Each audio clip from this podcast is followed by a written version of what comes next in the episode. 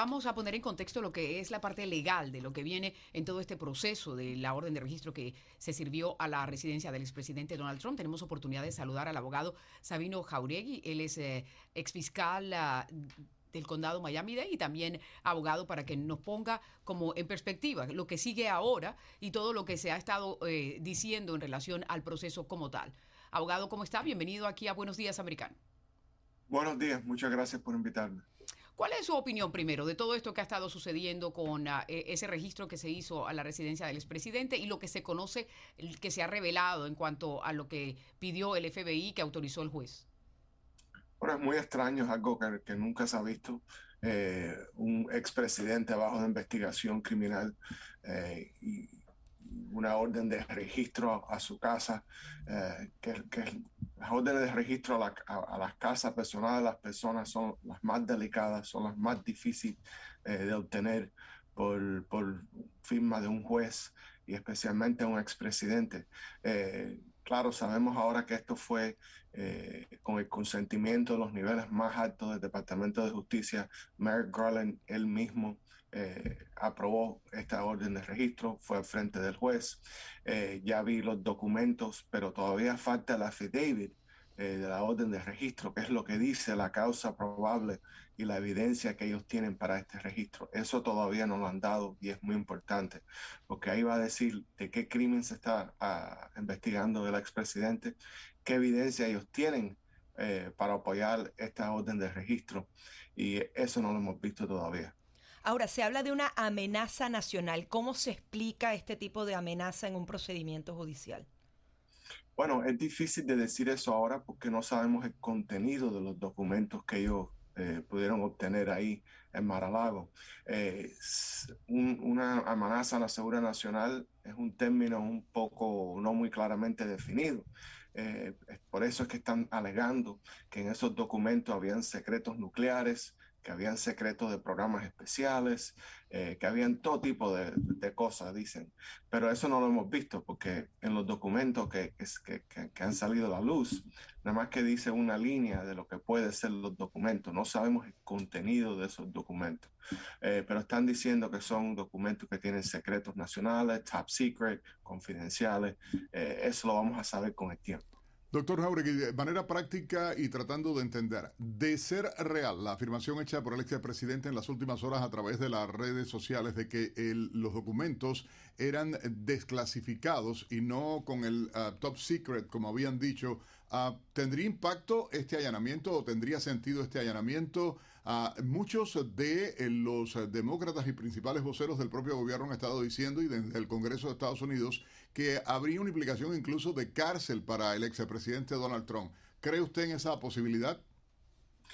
Depende de, la evidencia que se pueda encontrar ahí en, en, Maralago. Si es cierto que los documentos fueron desclasificados, entonces no ha cometido ningún delito eh, y no va a ser acusado por ningún delito, ni vamos a poder proceder el Departamento de Justicia en contra de él en ningún tipo de delito. Eh, eso se va a saber con el tiempo. Eh, si eso es cierto, esto fue un gran error por Merrick Garland, un error que, que puede hasta causar eh, la despedida de su trabajo, para decirte la verdad. Pero eso no lo sabemos todavía. Hay que ver exactamente qué documentos habían ahí, si de verdad estaban declassified, desclasificados, o si eran documentos que de verdad eran top secret eh, con nuestros secretos más grandes. Eso, eso no lo sabemos todavía. Ahora, abogado, pero también surgió otra inquietud por parte de los abogados que están representando al expresidente y es el hecho de que dentro de las cajas que se llevaron también hay una cantidad de documentos que tienen ah, el, privilegio entre el cliente y abogado y están pidiendo que se los devuelvan. En este caso, cuando la, la orden que le dieron al FBI básicamente era amplia porque podían llevarse todo lo que encontraran, ¿cómo se maneja esa situación?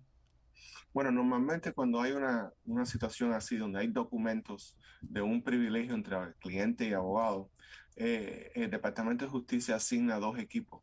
Eh, el equipo que está investigando el, el, delito en sí y un equipo independiente que no está investigando al, al presidente. Ellos hacen una evaluación preliminaria eh, de todos los documentos, de toda la evidencia. Si ellos encuentran algún documento que es privilegiado entre cliente y abogado, ese documento no se le da al equipo que está investigando el delito en sí. esos documentos se mantienen independientes. Eh, los documentos que sí tienen que ver con la investigación criminal, que no está protegido por ningún tipo de privilegio, ese sí le da, se le da al equipo que está investigando el delito. Ahora, si este caso avanza, estamos hablando de supuesta violación a la ley de espionaje, obstrucción a la justicia y manejo criminal de registro oficial, es lo que se ha dicho. ¿Esto acarrea qué tipo de penas y cómo sería el procedimiento? Bueno, esto ya no es un impeachment, no es un juicio político, ya esto viene siendo un, juicio eh, criminal, penal en la Corte Federal, eh, basado en la cantidad de acusaciones eh, y el tipo de acusaciones, la sentencia puede ser severa. Estamos hablando de 5 a 20 eh, años en prisión federal, dependiendo del volumen de, los documentos, dependiendo del volumen de las acusaciones. En inglés se dice los counts del indictment. Eh, eso puede variar mucho dependiendo de qué se acusa, pero definitivamente estamos hablando de tiempo en la prisión federal. ¿Y es un proceso ordinario a pesar de ser un expresidente? Sí, es un proceso ordinario. Viene un se le presenta, el Departamento de Justicia presenta su evidencia al frente de un gran jurado. El gran jurado determina si, si al expresidente. Eh, de ahí viene lo que se llama el indictment, que es la acusación formal, y de ahí el caso procede en la Corte Federal. Ahora, pero teniendo en cuenta que esto también tiene un contenido político y el hecho de que eh, todavía no se sabe si Donald Trump va a ser el candidato del 2024, ¿cómo se manejaría eso? Porque hay algunos expertos que dicen, y él, y él lo ha indicado, que muchos de estos documentos fueron desclasificados por él y en la medida que hay para, para el Ejecutivo es precisamente la Constitución de los Estados Unidos. allí ya entrarían también como en una controversia legal, abogado. Definitivamente, esto, estamos aquí en una situación que nunca se ha visto antes. Eh, aquí, aquí eh, la ley va a tener que ser eh, evaluada de una manera muy cuidadosamente. Y, es más, hay, hay, leyes que como Nani ni aplican a este tipo de investigación y, el hecho que si él puede presentarse para presidente otra vez o no, normalmente tendría que ser condenado de algo para que no pueda eh, proceder a una campaña futura, pero eh, esto es una área que nadie sabe, una área nueva paquete eh, que, que mucho se va a tener que inventar mientras que el proceso va pasando. Pero hay incluso personas que señalan que con condena él también podría presentarse porque en la Constitución eh, eso no está expresamente prohibido. Dicen eso, dicen eso, que si alguien ha sido convicto de una felonía quizás eh, no pueda proceder, pero yo dijera que si él lo encuentran culpable de cualquier cosa, eh, yo no creo que, que va a poder ganar ningún tipo de elección. En términos prácticos, eh, eh, y hablaba usted de la posibilidad de incluso que le podría costar el cargo al secretario de Justicia de Estados Unidos, Garland, en caso de que se demuestre que ha habido procedimientos legales incorrectos en todo el proceso y escuchando toda la explicación que hacía de la repercusión que puede tener. ¿Cómo se manejaría esto? Porque más allá de la declaración de la Casa Blanca, de la portavoz de la Casa Blanca diciendo no sabíamos nada, no conocíamos nada, eh, eh, hay clara conexión en medio de todo esto con el Consejo de Seguridad Nacional. Si es que había información que afectaba a la seguridad nacional de Estados Unidos, tenía que haber pasado ese filtro. Claro, es una fantasía de que la Casa Blanca no sabía nada lo que estaba haciendo el Departamento de Justicia. Eso, es una fantasía. Eso eh, no quiere decir necesariamente que hubo algún tipo de coordinación, pero definitivamente tenía que haber algún, algún tipo de conocimiento. Y esto es una, eh, lo que ha hecho Merrick Garland aquí es que básicamente ha puesto todo su futuro en esta investigación. Eh, si le va bien, eh, va a tener un futuro. Si le va mal con esta investigación de Trump, Merrick Garland no va a tener futuro en el Departamento de Justicia. Ahora, pero el presidente, el presidente Biden no lo va a despedir. Tendría que ser un acto del Congreso, es decir, hacerle como un enjuiciamiento para que pueda ser destituido. Eso por un lado. Y por el otro, abogado, también se ha estado mencionando de pronto el antagonismo que podrían tener ciertas personas hacia el expresidente, entre ellos el magistrado que firmó la orden porque aparecieron unos tuits que, mostraban eh, su adversión por el, por el expresidente, el hecho de que él se recusó de una demanda que entabló el, el expresidente Trump Contra las personas ah, que dice él lo difamaron por la colusión rusa. El hecho también de que el propio secretario de Justicia, eh, Merrick Garland, había sido nominado por ah, el expresidente Obama para la Corte Suprema, pero con el triunfo de Donald Trump, pues todas esas posibilidades quedaron ya eh, eh, pues opacadas. ¿Eso tiene alguna, alguna implicación? ¿Tiene, o simplemente es como que la óptica de que no, no se ve bien?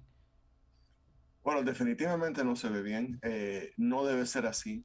Eh, un juez debe ser completamente independiente, debe tomar sus decisiones basadas simplemente en la ley y, los hechos del caso. Eh, voy a esperar que eso que, es lo que hizo este juez magistrado en este caso. a él le tienen que presentar un affidavit firmado y jurado por un agente de la FBI, diciéndole al juez qué evidencia el agente de, FBI tiene en contra del presidente, qué evidencia y qué causa probable tiene para registrar la casa del expresidente y mostrar más que suficiente evidencia, se, supone, al juez para que el juez firme una orden de registro de la casa del presidente. Eh, todo esto se va a saber en tiempo.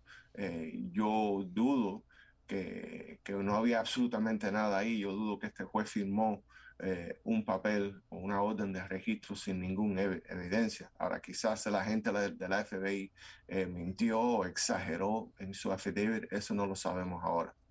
Ahora, también llama la atención la cantidad de investigaciones que se están abriendo en paralelo. Eh, esto tiene implicación política. Por un lado, le están investigando los impuestos, sus negocios antes de ser presidente, el tema del 6 de enero, ahora esto de los documentos ahí y cómo lo, lo interpreta usted. Oh, definitivamente, está, está, este es el presidente más investigado en la historia de los Estados Unidos, me parece a mí. Eh, una investigación atrás la otra, investigaciones federal, estatal, civil. Eh, es increíble. El expresidente sí ha sido muy controversial y, y, mucha gente, no, a él no le cayó bien a mucha gente y hizo muchos enemigos. Entonces, aparentemente este es el chance de ellos ahora de, investigarlo, de encauzarlo con algo para tratar de prevenirlo de que él pueda ser presidente otra vez. Ahora, por otro lado, también abogados están diciendo que de pronto están como pescando, tratando de buscar algo eh, que pueda servir para, para presentarle algún otro tipo de cargos. En este caso, ¿cómo funcionaría de todas esas 11 cajas que se llevaron y encuentran algo allí, si puede ser utilizado? Sí, puede ser utilizado mientras que la orden de registro fuera válida en el primer lugar. Cualquier tipo de evidencia de algún tipo de criminalidad puede ser utilizado en cualquier tipo de investigación independiente en el futuro. Pero entonces aplicaría que primero busquemos eh, eh, la evidencia para, para dicen que es como, como lo contrario, ¿no? Primero se, se identifica el crimen y, se va procediendo. Aquí están buscando para ver qué es lo que se va, de qué se va a acusar o qué. Por eso es tan importante saber el affidavit ese inicial que le presentaron al juez magistrado para, para su evaluación. Eh, cuando tengamos ese affidavit, ahí lo sabemos todo. Ese affidavit viene siendo como un mapa eh, de qué delitos se está investigando específicamente, qué violaciones de la ley, qué evidencia existe, eh, qué testigos hay. como no hay un infiltrado en, Mar-a-Lago que, que le está dando la información al FBI en tiempo real, todo eso está en el affidavit que no lo tenemos todavía. con ese affidavit se va a saber con más concreto eh, qué evidencia de verdad tiene la FBI, en qué se basó. Eh, se supone que Merrick Garland no supervisó y aprobó esta orden de registro sin no tener evidencia clara eh, en su mente que el expresidente hizo algún tipo de delito. Doctor Jauregui, muchísimas gracias eh, por este contacto con Buenos Días Americano a través de Americano Media. Era el doctor Sabino Jauregui, abogado y fiscal del condado Miami-Dade, hablando de este caso del presidente Donald Trump a través de Buenos Días Americano. Doctor, gracias. Gracias por invitarme. Cómo no. Bueno, vamos a...